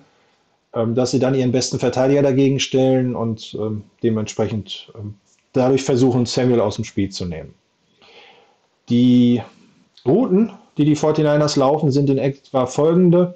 Brandon Ayuk oben läuft ähm, ja, eine relativ tiefe Route, bis er sich in die Mitte hin orientiert. Debo Samuel läuft kurz hinter die Line of Scrimmage, wird sich dann umdrehen und äh, unten, das müsste Jennings sein, ähm, der wird einfach nur eine eine Go-Route laufen. Ähm, Kaljuschik guckt sich das Ganze gleich erstmal ein bisschen an. Er ist als weiterer Blocker, ähm, steht er da, falls äh, besonders viel Druck ausgeübt wird. Und George Kittle bewegt sich dann in der Flat für den kurzen Pass. Ähm, jetzt die Nummer 24, ich weiß nicht, ob es Brockers ist. Äh, hast du die Nummern im Kopf von den Rams? Nee. Ja. den- Der macht noch so eine Rams? Bewegung zu, ähm, zu Jalen Ramsey hin. Scheint eine Art Kommunikation zu laufen. Wer übernimmt Samuel, wer übernimmt ähm, George Kittle. Und in dem Moment, in dem Jimmy den Ball bekommt, ähm, sehen wir oder sieht es eigentlich so aus, als wenn Debo Samuel in der Double Coverage wäre. Und Kaljuschik, wie gesagt, guckt sich das Ganze erstmal an, ob er jetzt eben noch einen blitzenden Linebacker aufnehmen muss oder nicht. Und was ich an diesem Play so besonders finde, ist, ja, was ich da, ach so, ist nicht ganz gelungen, dass Jalen Ramsey eben doch nicht auf ähm, Debo Samuel geht, sondern quasi aufpasst, dass George Kittle, der ja die zweit- oder genauso die 1A-Anspielstation ist beim dritten Versuch von äh, Jimmy Garoppolo, dass der jetzt nicht zum First Down kommt. Wie wir gleich sehen werden. Und ja, du würdest in diesem Moment auch eigentlich sagen, Debo Samuel ist gedeckt, oder? Ja, gut. Ähm, zumindest Verteidiger, ist, äh, ganz nah dran. äh, Das ist, ist die Ja, 24 in der guten Situation. Und ich habe letzte Woche noch gesagt, weil das auch häufiger Jimmy, Gar Jimmy Garoppolo nachgesagt wird, er ist keiner, der seine Receiver frei wirft. Der also äh, eigentlich immer auf dieses kleine bisschen Separation wartet und dann erst den Pass wirft. Ne, Ganz viele große Quarterbacks machen es ja so, dass sie in dem Moment, in dem der Receiver eigentlich noch gedeckt ist, den Ball loswerden, aber in dem Vertrauen und in dem Wissen und in dem Glauben, dass der Receiver dann in, mit den nächsten zwei Schritten, bis der Ball da ist, entsprechend ähm, ihn relativ frei fangen kann. Ah, Das ist danke. übrigens okay. Taylor- Ja, ich hatte es mir auch von der Nummer her fast gedacht, dass es kein Linebacker sein kann. Danke. Und Garoppolo wirft dann tatsächlich in dem Moment, wo er eigentlich gefühlt Samuel noch gedeckt ist. Also er hat seine Entscheidung jetzt ja schon getroffen, er hat ja schon ausgeholt. Man sieht aber schon so ein bisschen, dass es eben die richtige Entscheidung zu sein scheint, weil äh, eben er sich gut, also Debo sich gut hinter seinem Gegenspieler, hinter Taylor we- wegbewegt. Als nächstes müsste das Bild von hinten kommen, wo man das jetzt auch nochmal sieht. Der Ball ist mittlerweile in der Luft. Und jetzt sieht, ja, genau. Ich wollte gerade sagen, eben als er aus der anderen Stellung, äh, ich glaube, den Ball geworfen hat, er im Moment, wo er Ja. ihn nicht gesehen hat. Wo, der, der, wo, wo, wo Samuel direkt hinter dem Spieler war. Also er hat den Ball eigentlich in im Moment in der, geworfen äh, mit, ich sage jetzt einfach mal mit, mit großem Vertrauen, dass er sagt, okay, äh, Samuel wird schon ähm, in die Position laufen können, auch wenn ich jetzt nicht sehe, was er gerade tut. Ähm, in der, in der Genau, ihn und ich habe, als ich das Spiel gesehen habe, äh, gedacht, boah, da hat sich Garoppolo richtig was zugetraut, so wie du es sagst, quasi ein Gottvertrauen gehabt und wahnsinniges Glück gehabt, dass der Pass überhaupt ankommt. Ich glaube, das war auch einer der Pässe. Irgendjemand schrieb auf dem Board, naja, äh, Garoppolo hat auch ganz schön viele in die engen Fenster reingeworfen, wo er auch viel Glück hatte. Und mit Sicherheit hat derjenige auch an diesen Pass gedacht. Wenn ich jetzt aber hingucke, von hinten, also der Ball ist weg, ne? das ist nicht die Sicht, die Garoppolo hatte, wie du es schon sagst, würde ich sagen, ja, da kann man ihn hinwerfen. Das ist doch ein Riesenfenster, was sich da auftut. Und äh, da muss ich echt sagen, das hat Garoppolo super gemacht. Vielleicht hat er auch mehr Selbstvertrauen. Vielleicht ist er, also manche sagen ja, der grinst zu viel. Ich finde es immer toll, wenn er entspannt ist, dass er dann solche Dinge anbringt. Er hatte nun ja auch zehn Pässe in Folge angebracht. Das Spiel steht 21 zu 3, äh, 7 für die 49ers. Und was ich vom Playcall auch, äh, Playcalling auch interessant finde, jetzt nicht unbedingt, dass alle vielleicht einen First Down geschafft hätten, aber wir haben Debo, der anwerfbar ist, oder wo Garoppolo den Ball im richtigen Moment losgeworden ist. Ayuk könnte man vielleicht auch hinwerfen, finde ich. Sieht jetzt auch nicht so besonders äh, gefährlich aus, dass es gleich eine Doppeldeckung wäre. Und George Kittle, der da nach außen rausrennt, hat auch viel Platz. Und selbst Karl Juszczyk hier vorne hat sich eigentlich in den freien Raum reinbewegt. Also äh, über Anspielstationen mangelt es da nicht. Es war nicht die einzige Option. Das, äh, bei manchen Plays ist es ja auch so, dass man fast nichts anderes mehr machen kann. Und das ist jetzt der Moment, in dem er den Ball fängt Und äh, ja, zum Glück hat er keinen Drop gehabt, was ja bei ihm leider auch schon mal vorkommt. Ist vielleicht diesmal auch sehr gut geworfen, ne? also jetzt nicht hier oben irgendwo, was wir schon hatten, sondern fast auf die Nummer. Was dann natürlich auch wieder Debo Samuel ist, deshalb habe ich es einfach noch mit reingenommen. Eigentlich ist er da ja gestoppt an der gegnerischen 47, wenn man sich das so anguckt. Ich glaube, ich habe sogar noch das Bild, wo es so aussieht, als wenn er getackelt würde. Da, ne? Aber er dreht sich da raus und macht dann halt noch fünf weitere Yards. Also, ähm, wir haben schon häufig genug thematisiert. Tolles Play von zwei ganz, äh, also äh, Debo Samuel, was er dann noch rausholt, wie er den Ball fängt und natürlich auch von Jimmy Garoppolo. Und ähm, ja, ich finde, ähm, Jimmy hat es quasi verdient. er kann es auch anders. Äh, ich glaube nicht, dass es jetzt reines Glück war, das Play. Und äh, ziemlich, oder in dem Drive gab es dann hinter das Field Goal, dann stand es 24 zu 3. Etwas später äh, hatten die 49ers meiner Meinung nach auch nochmal ein sehr schönes Play. Drittes Viertel, 1,43 noch zu spielen. Ähm, Spiel eigentlich jetzt schon fast entschieden. In dem Drive resultierte dann hinter der vierte Versuch, meine ich. Und hier ist es so, äh, dass wir eine Trips-Formation, also drei Wide Receiver, beziehungsweise George Kittle steht ja auch dabei, aber drei äh, Passempfänger auf der einen Seite haben, einen auf der anderen Seite. Das sieht man ja auch durchaus häufiger bei den 49ers. Und äh, Mitchell eben als Running Back bei Garoppolo. Und hier geht jetzt, wenn ich es richtig, genau, Brandon Ayuk in Motion. 54 müsste Warren Miller sein, ne? Ich glaube, der hat seine Nummer mitgenommen. Naja, wer auch immer jetzt steht, sorry, dass ich da nicht so gut vorbereitet bin, war ja auch eine kurze Woche, äh, geht quasi mit. Und äh, ich habe im ersten Moment gedacht, als ich das Play heute nochmal aufgezeichnet habe, er wäre in Motion gegangen. Das ist aber eben gar nicht der Fall. Er geht quasi Richtung Jimmy Garoppolo. Also so ähnlich, als wenn die 49ers jetzt ein Option-Play spielen würden, wo derjenige, der außen steht in der gegnerischen Verteidigung, ja immer so ein bisschen anzeigt, gehe ich jetzt auf den Running Back drauf oder auf den Quarterback und der Quarterback sich dann entscheidet, ob er den Ball übergibt oder behält. Kleines Problem ist vielleicht für ihn, das sieht man äh, hier einigermaßen. Es gibt theoretisch jetzt drei Optionen und er weiß einen kleinen Moment nicht, was er machen soll. Bekommt Ayuk den Ball übergeben? Geht er vielleicht doch an Mitchell in Form so eines Shuffle Passes? Oder vielleicht kommt Kittel auch noch von der Seite und er bleibt einen ganz kurzen Moment stehen und weiß nicht richtig, wie er sich bewegen soll. Äh, wird also eingefroren in dem Play. Und äh, hier sieht man es jetzt noch viel, viel besser. Und entscheidet sich dann, weil Garoppolo ja rausrollt, auf die rechte Seite natürlich mitzugehen. Hat nur ein kleines Problem, ähm, was ich jetzt drauf habe. Da steht ihm einer im Weg, der glaube ich nur darauf wartet, auf den Block. Also wieder so ein Play, wo George Kittle hinterher sagt, danke Trainer, das habe ich gebraucht.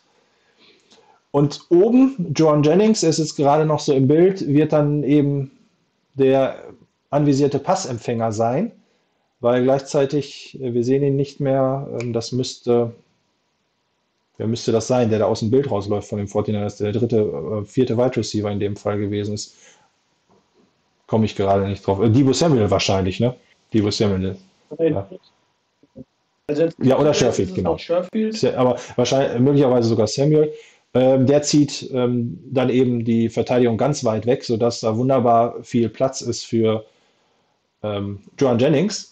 Aber auch das gehört manchmal zum Football dazu. Achso, wir sehen, dass alle äh, Verteidiger sich der, der Rams eigentlich auf den kurzen Pass auf Elijah Mitchell stürzen. Also da hinten wird richtig viel Platz für Jennings. Und ähm, was dann zum Football auch dazu gehört, es hat leider einer aufgepasst, nämlich Jalen Ramsey und macht das Play kaputt. Ne? Also ähm, kommt auch ganz sauber, keine Pass-Interference, keine Holdingstrafe, gar nichts, kommt genau im richtigen Moment dran. Der Ball war, war ehrlicherweise, glaube ich, einen Ticken zu weit in den Rücken geworfen. Ich habe auch kurz überlegt, ob man da jetzt noch Also, rausmachen kann, dass er ich zu lange in der Luft war oder vielleicht einen Ticken zu weit in den Rücken. Ähm, Es wirkt gerade auf dem Bild auch ein bisschen so, das stimmt, ja. Ich habe das Play auch nochmal gesehen. Ich, ich kann mich auch daran erinnern, habe ich auch gesagt, naja, hätte er da vielleicht irgendwie versuchen müssen, den Ball mehr nach vorne zu legen. Aber Ähm, ja. Aber gut, das ist jetzt dann schon, da sucht man ein bisschen in den Krümeln jetzt, gerade bei dem Spiel zumindest, weil wenn war das vielleicht äh, ein Pass, den man, einer der wenigen, die man hätte. was ich aber mit beiden. Plays auch zeigen will, ist, es gehört beim Football eben auch immer noch ein Gegner dazu. Und äh, in diesem Fall finde ich tolles Playdesign von den 49ers. Hat eigentlich wunderbar funktioniert, das Play. Aber man hat es äh, da gesehen, ähm, Ramsey macht das Play halt wirklich kaputt und er war mit Sicherheit der überragende Verteidiger oder der Einzige, der Normalform hatte bei den Rams an dem Tag. Ähm, reicht nicht. Wen, wen fandest du ähm, bei den 49ers ähm, irgendwelche Spieler, die du besonders herausheben Ich sagte eben ja schon mal, also zum einen Jimmy Garoppolo durch seine Präzision und auch durch die Coolness. Ich meine, immer wieder den dritten Versuch zu schultern. Das waren ja im ersten, in der ersten Halbzeit jetzt nicht ähm, irgendwelche Warmmach-Plays zum ersten oder zweiten Down, wo es nicht ganz so schlimm ist, ob der jetzt ankommt oder nicht. Äh, ansonsten habe ich ja das Spiel nicht, nicht ganz so stark verfolgt, aber äh, mir fällt jetzt ganz spontan auch ein, dass mir äh, George Kittle sehr, sehr gut gefallen hat, weil er auch gut eingesetzt worden ist. Wir hatten es auch schon richtigerweise, er ist vielleicht in diesem Play, äh, Spiel auch nicht so verbrannt worden wie in manch anderen Spielen schon. Ähm, vielleicht war er gegen die Cardinals auch noch angeschlagen, habe ich im Nachhinein gedacht, und ist deshalb nicht so sehr als Vorblocker im Laufspiel in Erfahrung ähm, ne, getreten. Ihr wisst das richtige Wort. In Erscheinung getreten. Auf der Defense-Seite bin ich immer ein bisschen, äh, bin ich immer ein bisschen, äh, ja, fällt mir meistens nicht so sehr äh, sofort auf, gerade wenn ich so, ein- so ein Spiel nicht in voller Länge äh, mir angucke. Aber da ist mir von Anfang an aufgefallen, dass ich letzte Woche so ein bisschen über die Linebacker hergezogen habe, gesagt habe, da haben wir vielleicht doch größere Probleme, als wir denken. Und ich weiß nicht, ob ich es in der Sendung gesagt habe, ich habe zumindest zu Thomas irgendwann gesagt, wir haben uns lange an dem Tag unterhalten, Al-Jahir bin ich mir auch nicht, ja, aber den fand ich richtig gut in dem Spiel. Deshalb erwähne ich es jetzt auch. Also der ist mir sehr positiv aufgefallen und das scheint ähm, vielleicht auch was ausgemacht zu haben, dass von unseren drei Stammlinebackern jetzt wenigstens zwei wieder auf dem Feld gewesen sind und äh, dass das auch in der Defense für einiges an ähm, Stabilität insgesamt in der, Ein in, in der Defense gesorgt hat. Das wären so die, die mir besonders auffallen. Als Sch- als Shire fand ich auch gut. Ähm, der hat ein, ein sehr solides Spiel mit ein paar richtig schönen Plays äh, zwischendrin hat er gehabt. Ähm, Wäre, glaube ich, von den, von den, von den Rookies, finde Ja, ich auch nochmal erwähnenswert, äh, weil er ja ähm, Jeff Genau, den hatte ich auch jetzt äh, völlig vergessen. Genau. Mhm. Der hat auch äh, ähm, ein paar gute Plays gehabt, auch schon vorher in den Spielen. Äh, klar, er macht immer, also ähm, als Rookie darf man Fehler machen, insbesondere einer, der in der, ich glaube, fünfte Runde war. Ähm, da darf man ruhig auch mal ein Play ähm, daneben setzen, was, wenn's nicht, was nicht so funktioniert. Aber insgesamt finde ich echt einen soliden Eindruck. Das lässt auch für die Zukunft hoffen, weil er auch einer von denen ist, die stabil auch immer wieder gebracht worden sind. Also er und Elijah Mitchell waren ja tatsächlich so ein bisschen die Bright Spots bei den, bei den Rookies. Und ähm, deshalb in der Offense, ähm, jetzt um mal nicht die üblichen Verdächtigen immer zu nehmen, ähm, wer, finde ich, ein sehr gutes Spiel gemacht hat, weil man seinen Namen nicht so häufig gehört hat, war Brunskill. Und insgesamt eigentlich die rechte Seite am Anfang, selbst mit Jalen Moore und äh, um da auch nochmal einen Rookie zu nennen und dann äh, auch in der, ich glaube, war so Ende erstes Quarter, da musste er verletzt raus, da ist ja dann Tom Compton gekommen, ähm, wo ich, bei dem ich auch schon mehrfach die Hände über dem Kopf zusammengeschlagen habe, ich ihn so grauslich fand in anderen Spielen, aber in dem Spiel war die rechte Seite eigentlich echt gut. Und Brunskill hat halt vor allen Dingen gegen Aaron Donald gespielt. Und das ist ja auch keiner, der, der da äh, Fallobst ist. Ähm, und wenn man das berücksichtigt, finde ich, das war, weil man hat seinen Namen nicht häufig gehört und das ist eigentlich immer für einen O-Liner, Ja, glaube ich- ein gutes Zeichen. Äh, keine Strafen gegen sich und, äh, und auch keine Plays, wo man sagt, oh Gott, äh, der hat schon wieder den, den, den, Genau. den Block verpasst. Ja. Gut, dass du es erwähnt hast. Wir haben eben nur mal ganz kurz nebenbei darüber gesprochen, dass die rechte Seite mir gut gefallen hat und tatsächlich, äh, das stimmt. Dafür bist du ja auch da mit, dass du mit deinem, äh, für mich zumindest bemerkenswerten geschulten Auge äh, auch so die, die kleinen Dinge erkennst. Ja, also äh, man kann ja fast schon eine Story daraus machen. Shanahan ja, owns äh, McVay, also gewinnt zumindest sehr viele dieser Spiele. Und Brunskill und es scheint äh, Aaron Donald auch sehr zu liegen. äh, den haben sie jetzt nicht das erste Mal mit Brunskill äh, gegen Donald gut aus dem, also Aaron Donald dann gut aus dem Spiel nehmen können. Ähm, aber wie du auch sagst, eben Tom Compton, ich glaube, da gab es auch schon Stimmen auf dem Board, warum spielt er überhaupt noch? Also wie schlecht muss Aaron Banks eigentlich sein, wenn er an dem nicht vorbeikommt, aber in dem Spiel hat alles gepasst. Und Aaron Banks war übrigens das erste Mal äh, ja, aktiv. Hat immerhin vier Special Teams Snaps bekommen. Wird vielleicht auch noch mal was, äh, ich bin da aber auch bei Snoopy, der grundsätzlich sagt, Guards muss man nicht äh, so früh draften, ähm, weil die möglicherweise eben auch erst ihre Zeit brauchen. Und naja, okay. Er ist jetzt unser Spieler. Wir müssen noch auf ein paar Fragen eingehen, bevor wir uns vielleicht noch kurz dem, dem Jaguars-Spiel. Von der letzten ja. Woche ist noch eine Frage offen, die möglicherweise, wenn man das Spiel jetzt gesehen hat, gar nicht mehr so akut wirkt. Äh, Phipps hatte da noch gefragt, ob wir ein echtes Problem im Lockerroom haben, nachdem Jimmy die Eier abgeschnitten worden sind. Die Einstellung und der Einsatz stimmen nicht. ähm, hast du direkt dazu eine Idee? Ich meine, äh, es gab viel zu hinterfragen in letzter Zeit. Ähm, ja, ich, also ich, ich glaube, äh, das ist mega Spekulatius, was wir hier dann machen werden, wenn wir sagen, wie wird es da im Lockerroom wohl zugehen. Also ich glaube, da sind die Beatwriter selbst diejenigen, die da noch weit weg sind, weil da sind die Türen, glaube ich, zu, wenn es alles gut läuft. Ähm, keine Ahnung. Also ähm, ich glaube insgesamt, äh, wenn man den wenn man, wenn man das mal versucht, danach, äh, daraus abzuleiten, was man an der Seitenlinie sieht und wie du eben sagst, äh, wie, wie Garoppolo mit den, mit den anderen Spielern agiert, dann glaube ich, dann ist er ein angesehener und ein akzeptierter Leader in dem Team. Ähm, also äh, auch die Aussagen, klar, natürlich stellt sich keiner hin und sagt, ja, unser Quarterback ist eine Graupe und äh, der bringt es eh nicht und ähm, da stellt sich jeder hin und ähm, auch ein George Kittle und sagt natürlich, jo, das ist das Team von Jimmy Garoppolo und nicht von Trey Lance.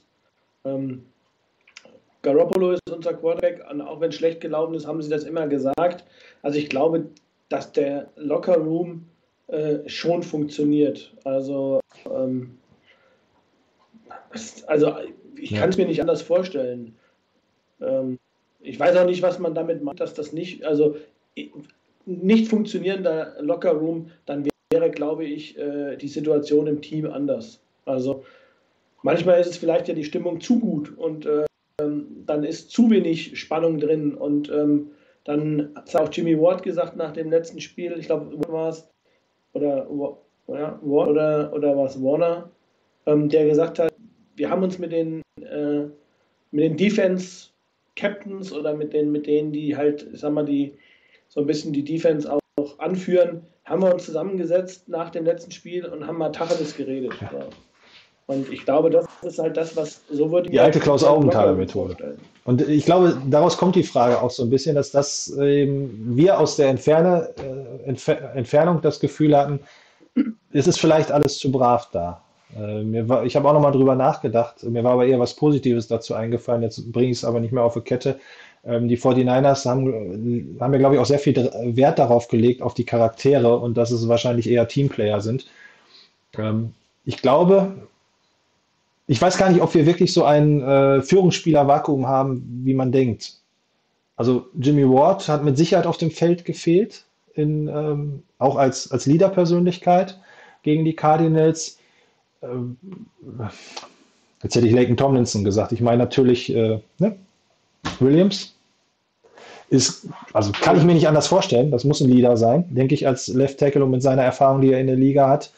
Dann denke ich, dass George Kittle auch diverse ähm, Ansprüche hat, da, da ein Wörtchen mitzureden. Ähm, und aber auch das ist alles natürlich nur Spekulation. Und Fred Warner wird äh, wahrscheinlich jetzt auch nicht nur, so wie es für einige wirkt, der stumme Leader sein. Und es gibt auch immer unterschiedliche Führungspersönlichkeiten. Also es gibt Leute, die führen einfach durch Leistung, andere eher durch laute Worte, manche haben beides.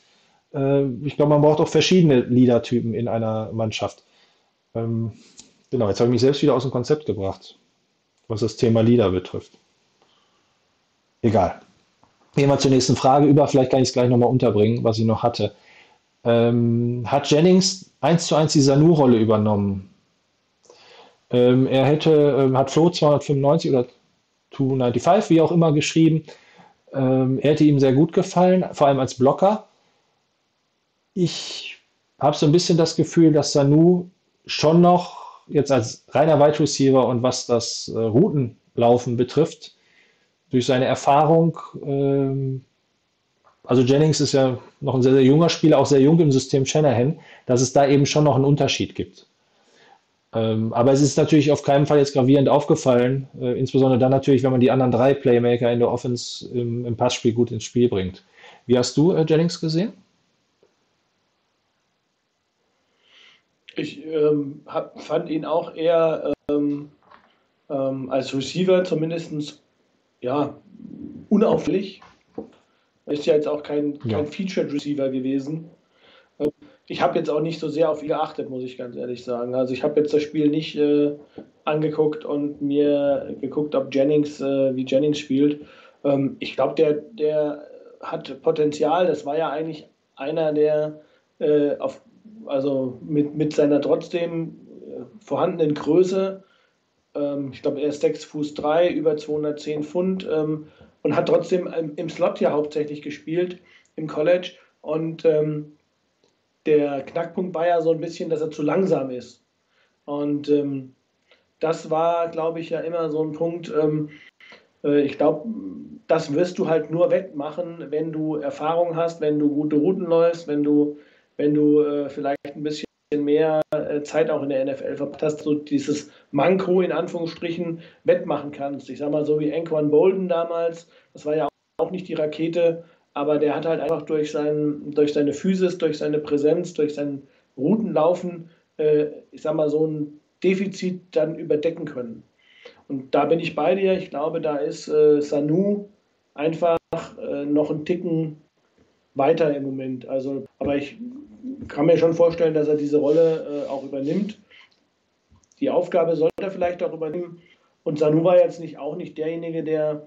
Ich hatte eigentlich gedacht, dass der nach dem Camp, wie was man da auch so gelesen hat, äh, noch mehr in Erscheinung tritt, weil er ja so ein bisschen gehypt wurde, hatte ich den Eindruck im, im, im Training Camp. Hat auch ein paar gute Plays gehabt in der Saison, aber er hat auch viele Plays gehabt, wo er Bälle hat fallen lassen, äh, die man hätte eigentlich fangen müssen. Also von daher ein bisschen gespalten, was Sanu angeht. Aber ähm, ja, das sind nicht unsere Featured äh, Receiver. Und wenn das unsere Featured Receiver sind und Sanu eine prominentere Rolle spielt, dann läuft bei uns. Das Gefühl hatte ich in der ersten Halbzeit gegen die Chicago Bears. Da habe ich zeitweise gedacht, oh Gott, jetzt ist Sanu der, wirklich noch der Beste von allen.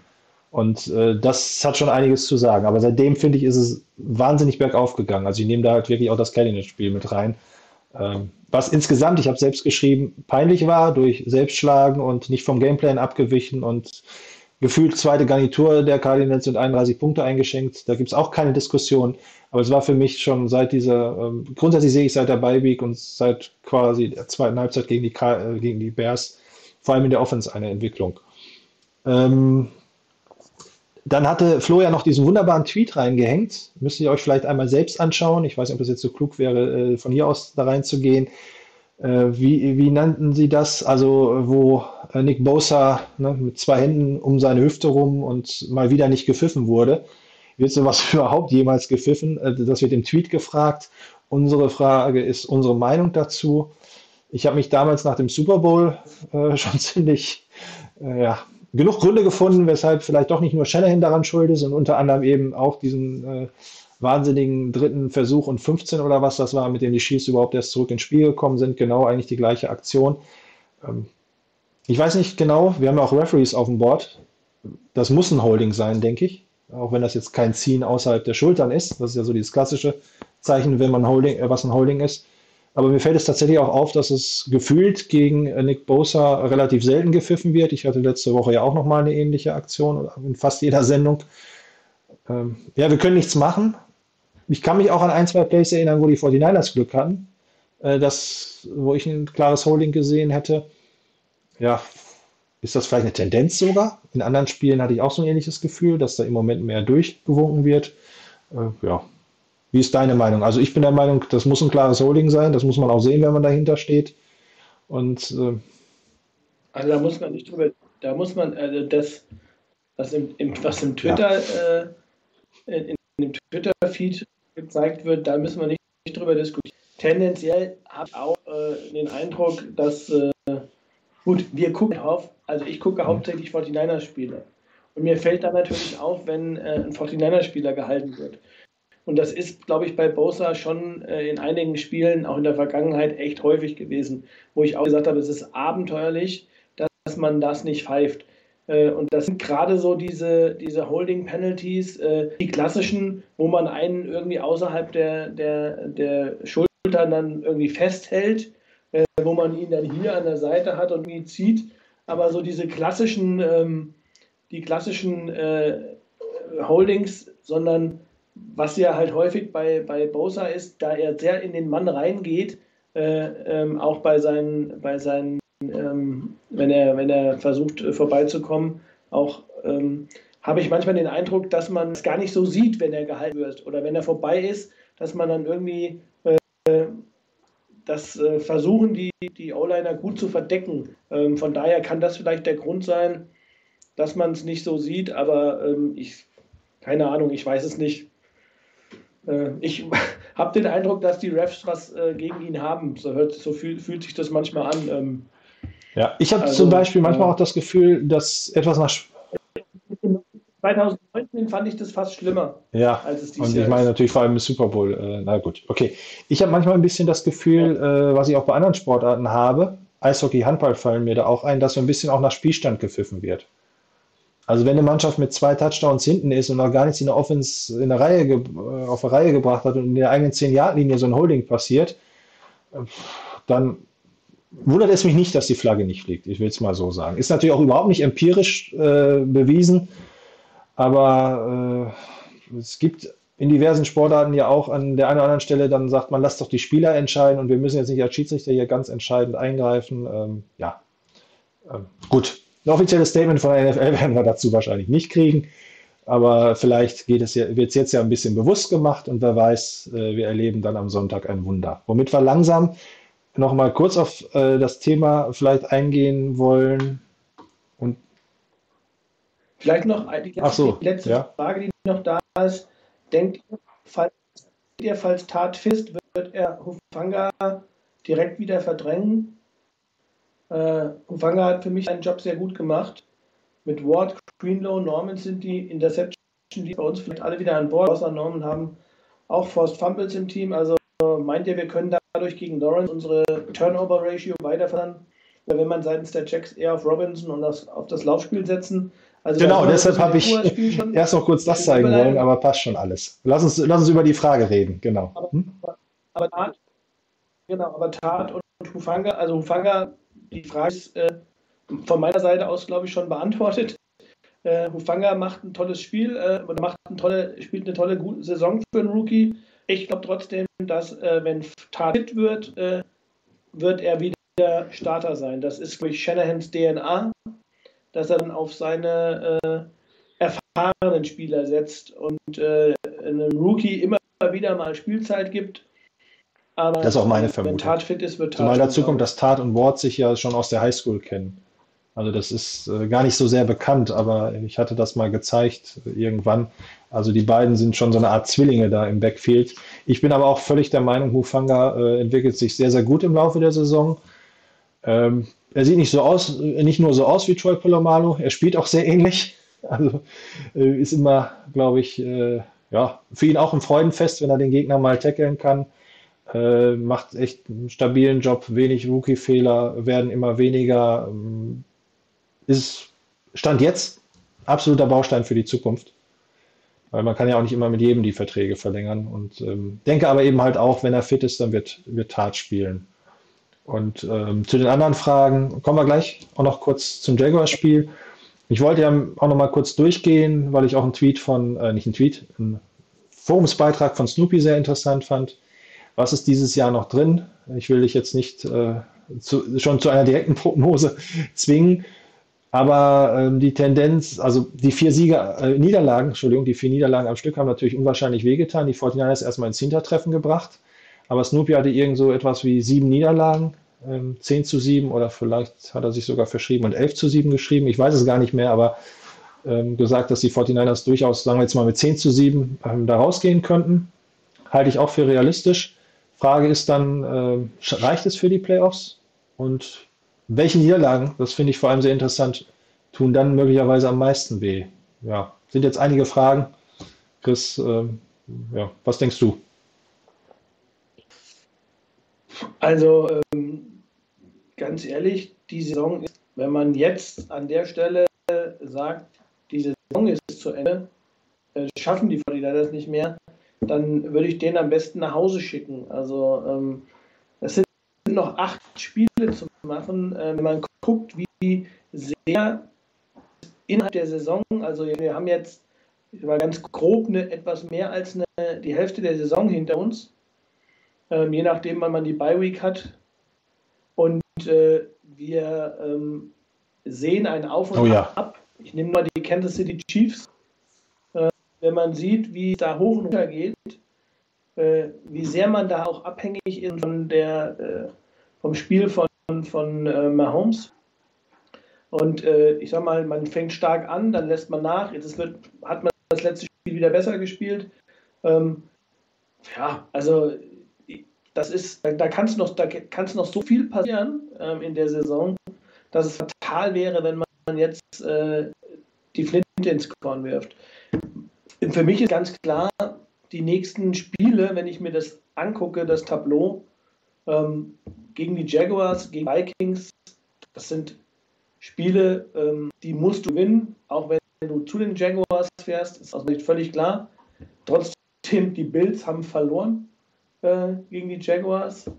Ähm, also man sieht, dass das einfach eine Liga ist, die Verletzungsdichte so eng ist, dass schlechte, schlechter Tag und da verliert ein Top-Team gegen ein vermeintlich eines der schlechtesten Teams. Ähm, und, äh, aber trotzdem, du musst gegen die Jaguars gewinnen, du musst gegen die Vikings gewinnen. Das Spiel bei den Seahawks wird sehr interessant, weil es einfach wieder einfach als Division Game wichtig ist. Ähm, die Bengals haben sich am Anfang echt richtig gut ja. geschlagen. Da habe ich schon gedacht, boah, könnten ein Tipp werden für die weitere Saison. Jetzt die letzten Spiele waren wiederum nicht so stark. Ähm, dann spielst du gegen die Falcons. Äh, das ist ein Spiel, das hat man äh, vor zwei Jahren, glaube ich, zu Hause verloren, äh, wo man gedacht hat, das ist ein Selbstläuferspiel. Das weiß ich noch. Die stehen 4 ähm, zu 5, hätte ich gar nicht gedacht. Was ich bis jetzt von dem gesehen habe, war Eher grottig, aber gut. Ja. Genau, und ähm, die Titans sind stark. Das ist, äh, das ist ein Ding, äh, wo ich sagen muss, die 49ers können jedes dieser Spiele gewinnen und sie können jedes dieser Spiele verlieren in dieser Saison. Also ähm, ich würde nur sagen, du musst in dieser Konstellation ein Spiel nach dem anderen absolvieren und dich auf den nächsten Gegner konzentrieren. Der mag vielleicht so abgedroschen klingen, aber ähm, und du musst sagen, okay, das nächste Spiel ist das Wichtigste, das müssen wir gewinnen. Wir müssen uns darauf konzentrieren und uns nicht schon Gedanken machen, so wie wir jetzt da durchgegangen sind, welche sind die Spiele, die dann noch kommen. Ähm, das ist, kann der in dieser NFL einfach nicht leisten. Interessant wird, glaube ich, bei den 49ers echt sein, wie entwickelt sich die Verletzungssituation noch und welche Spieler kommen jetzt zurück, auch jetzt beim nächsten Spiel. Ähm, das wird, glaube ich, dann für mich auch mit, mit ausschlaggebend sein, wie entwickeln sich auch jetzt nur Spieler. Ähm, aber gut, nächstes Spiel ist erstmal das, was du gewinnen musst. Ein Must-Win für mich, keine Frage. Ähm, zu der Verletzungssituation können wir vielleicht gleich auch noch mal ganz kurz drauf eingehen. Es gibt ja durchaus Hoffnung, dass der eine oder andere Leistungsträger, zum Beispiel Dre Greenlaw, auch zurückkommt oder eben halt auch tat.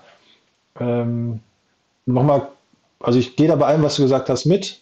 Ich denke eben aber auch, wenn ich das so ein bisschen durchgehe und jetzt mal sage, die 49ers äh, schaffen es in den meisten Spielen, ihr Spiel zu spielen. Also das heißt mit den Worten, eben was wir eingangs schon hatten, bei ihrer eigenen DNA zu bleiben, ähm, in einen Rhythmus reinzukommen dann ist wirklich dieser Tipp mit 10 zu 7 nicht völlig verkehrt, weil ähm, da sind äh, Trap Games bei, da sind Spiele bei, die LA Rams, wer weiß, wenn die so weiterspielen, sind bis, 18, äh, bis Woche 18 vielleicht völlig verzweifelt, was sie da eigentlich gemacht haben mit ihren ganzen Draft-Picks, spielen dann aber wieder gegen die 49ers, die sie zuletzt fünfmal geschlagen haben, also die werden mit sowas von Schaum vom Mund auflaufen, dann, wenn es so wäre.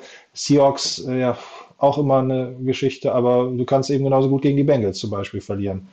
Die Titans ohne, ohne Derrick Henry. Ähm, also sind auf jeden Fall ist da, ähm, hat jedes Spiel seine eigene spannende Geschichte. Ich möchte euch eine Statistik zeigen, ohne da ganz groß drauf einzugehen, weil dafür jetzt auch die Zeit absolut fehlt. Ähm, dies könnt ihr euch vielleicht auch mal angucken. Football Outsiders, die haben ja immer diese ähm, Bewertung, dass sie die Plays gewichten, wie erfolgreich sind die Plays im Vergleich ähm, zur ganzen Spielsituation. Und da sind die 49ers, wenn man die Offense gegenüber der Defense sieht, auf Platz 7. Die Offense ist insgesamt gewichtet auf Platz 3. Also so viel zu, das ist nur Grütze, was wir da spielen. Die Defense ist sogar auf Platz 13 und auch, auch noch einen negativen Wert. Das heißt, sie lässt eigentlich weniger zu, als man erwarten müsste. Ganz interessant, und das habe ich auch vor dem Rams-Spiel schon gelesen, äh, in einem anderen Bericht, sind eigentlich für mich die beiden letzten Spalten.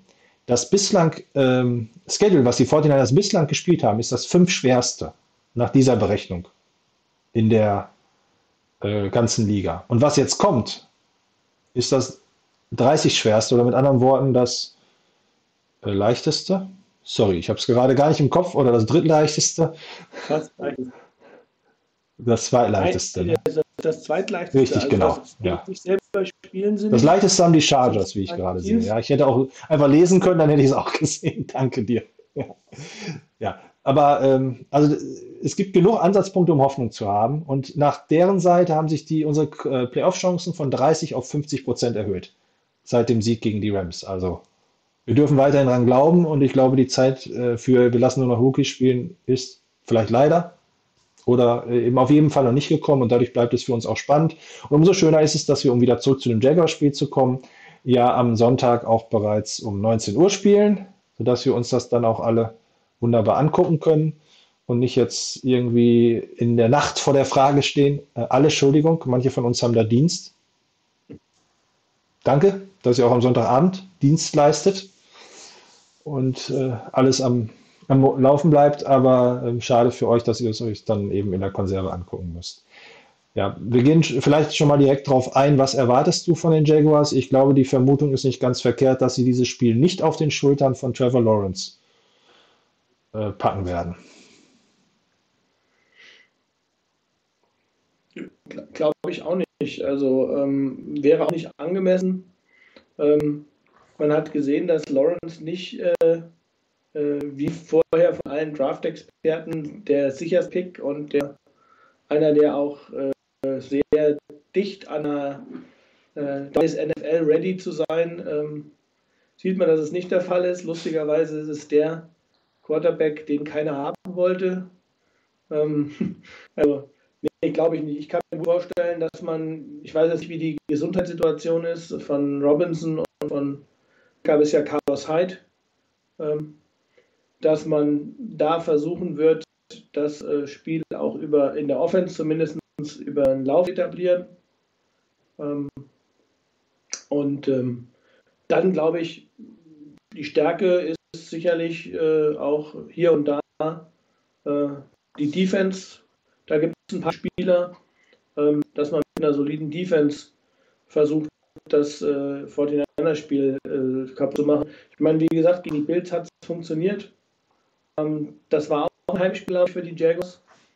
Ähm, man muss halt aufpassen. Ich glaube, man darf sie nicht unterschätzen. Die haben äh, sicherlich ja jetzt nicht äh, den Top-Record, gehen 2 zu 7. Aber ähm, wenn man sie unterschätzt und wenn man meint, das ist vielleicht das leichteste Spiel, das wir jetzt in der Zukunft haben, dann ist das äh, gefährlich. Und ähm, Offense gibt es halt auch. Ich meine, Stärke sind wahrscheinlich ähm, trotzdem, auch wenn das Lawrence vielleicht nicht die Top-Leistung bringt als Rookie-Quarterback, man kann aber sagen, für einen Rookie durchaus solide. Ähm, aber ähm, Marvin Jones und äh, Laviska Chenault, die beiden Wide Receiver sind nicht schlecht. Man hat einen guten Running. Ähm, den einen oder anderen O-Liner, der, der auch brauchbar ist. Ja, also ich glaube, ähm, das wird wahrscheinlich äh, der Weg sein, den man von den, von den Jaguars versuchen wird zu gehen. Ich kann nicht, mir nicht vorstellen, dass sie jetzt äh, nur Es sei denn- lassen. Urban Meyer ist genauso drauf wie das, was wir auch von Kyle Shanahan ähm, sagen und was wir bei ähm, Harbo häufig genug gesehen haben. Was ist die Schwäche der 49ers? Die Laufverteidigung. Was ist unsere Stärke? Der Lauf. Was mache ich? Ich passe. Äh, ja, also die gewisse Unsicherheit gibt es trotzdem natürlich immer noch. Ich fände es jetzt aber auch ein bisschen verrückt, weil ich glaube, die Jaguars ähm, haben ihn zuletzt, soweit ich die Spiele gesehen habe, eher dosierter eingesetzt. Er hat auch schon manche wunderbare Pässe dabei gehabt. Also ähm, das kann er halt schon Ja. grundsätzlich. Es ist jetzt nicht so, dass man ihm unwahrscheinlich viel Zeit geben sollte. Und wie du schon sagst, er hat er eben auch seine Wide Receiver, die die Dinge auch runterpflücken können. Vor der Saison hatten einige schon geschrieben, das wird ein ganz, ganz schwieriges Spiel. Ähm, trotzdem ist es natürlich ein Must-Win, wenn du in die Playoffs reinkommen willst. Ähm, ja, ne? Ja, Genau. Aber ich glaube auch, äh, ich werde mich da jetzt hoffentlich nicht so vorsetzen und sagen, was ist das denn und warum sind hier zwei Drives und die 49ers haben noch keine Punkte und liegen 0 zu 3 hinten. Ähm, das ist eben, das wird die Mannschaft auch machen. Das Spiel muss man halt äh, völlig, ja, mit, mit hundertprozentiger Konzentration, mit den Basics, was wir eben schon alles hatten, äh, genauso wieder angehen. Ich habe so ein bisschen Erinnerung, dass die 49ers eigentlich an der Ostküste gar nicht so unerfolgreich sind. Also von daher habe ich auch recht gute Hoffnung. Zumindest haben sie da dieses Jahr ja in Philadelphia und in Detroit auch gewonnen und auch sonst waren die Ausflüge zu Beginn der Saison, die wir schon häufiger hatten, da. Florida ist gutes Wetter, hoffe ich zumindest. Nicht, dass da jetzt auch irgendein Blizzard oder sowas übers Wochenende kommt. Ähm, Ich habe zur Sicherheit nochmal nachgeguckt, die Jaguars hatten keine Bye-Week. Ich hatte irgendwie gedacht, die hätten eine Bye-Week, weil ich Urban Meyer noch so in Erinnerung habe, wenn der eine Bye-Week hat, zumindest am College, äh, galt er immer als der ähm, Coach, der am schwersten zu schlagen war. Noch schlimmer als Nick Saban. Also die beiden, denen darfst du keine Beiweg geben, sonst nehmen die dich sowas von auseinander. Auf College-Niveau jetzt. Aber ist ja eh nicht der Fall. Ähm, ach ja, genau, ich wollte wegen der Verletzungssituation. Ähm, Elijah Mitchell. Ich weiß jetzt gar nicht, wie ich da richtig zu stehen soll. Also ich denke mal, wenn er spielt, ist er auch fit genug, dass es mit seinem Finger geht. Ich glaube, er hat sich mittlerweile schon eine sehr gute Position erlaufen im wahrsten Sinne des Wortes. Äh, Für mich wäre es gefühlt ein ganz schöner Verlust für die 49ers. Oder glaubst du, wir könnten ihn mit Wilson und wem auch immer dann äh, nahtlos ersetzen, so wie das ja mal in den Jahren 18 und 19 war, egal welcher Running Back da stand, die haben halt alle ihre gefühlten 100-Yard-Spiele gemacht. Das glaube ich, glaube ich in der Saison nicht. Ähm, glaube tatsächlich, ähm, Jeffrey Wilson könnte das sicherlich, der könnte starten, aber ich glaube, ähm, dafür war halt jetzt die Verletzungspause zu lange.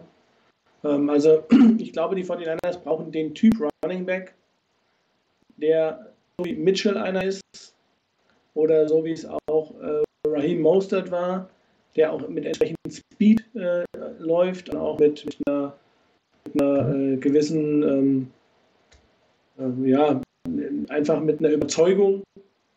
Ähm, und das ist, glaube ich, das, was Trey Sermon irgendwie noch fehlt. Äh, gerade so als Rookie, der dann ähm, ja vielleicht ein bisschen zu sehr hinter der Linie tanzt und nicht so 100 Prozent äh, in die Lücke reinschießt. Das brauchst du halt durch in diesem, in diesem System. Du musst halt einfach äh, einen Cut und dann äh, Straße runter. Und ähm, das, glaube ich, fehlt ihm so ein bisschen. Wissen kann das und dahinter ist halt, glaube ich, Trenton Cannon ist ein, für mich kein Runback. Das ist, äh, das ist ein, einer der Special Teams Player, ganz klar. Und Hasty, ähm, ja, wäre für mich auch kein Starter. Also ich hoffe, dass Mitchell fit ist, weil mit Mitchell und Wilson und dann mit den anderen beiden hinten dran, okay, aber ähm, wenn Mitchell nicht fit ist, das wäre ein schwerer Schlag aus meiner Sicht. Dann komme ich zu dem, was ich auch in einem anderen Thread gelesen habe. Ich glaube, es war Alex, also Wizard, ähm, der gefragt hat, ja, ja, welche 49ers sehen wir jetzt? Die aus dem Cardinals-Spiel oder die aus dem Rams-Spiel? Doch, richtig. Das waren die Rams. Schon zu viel geredet heute. Genau. Was glaubst du, welche 49ers Ja. werden wir sehen? Was soll ich sagen? Ich meine, ich, ich, es ist, wird ein letztes Webradio sein, wenn wir die aus dem Cardinals-Spiel sehen. Also ähm, von daher hoffe ich, dass ich hier nochmal mitmachen darf. Äh, natürlich, dass wir die aus, aus dem Rams-Spiel sehen. Und, und ähm, ja, ich, ich glaube auch einfach dran, dass wir die aus dem Rams-Spiel sehen. Ich hoffe, dass die Situation das zulässt, dass die Spieler dann auch wieder alle auf dem, auf dem Platz stehen können, wie wir gesehen haben. Und dann hoffe ich einfach, dass wir nahtlos anknüpfen, wo wir Das heißt- aufgehört haben. Die Fortinanders gewinnen mit.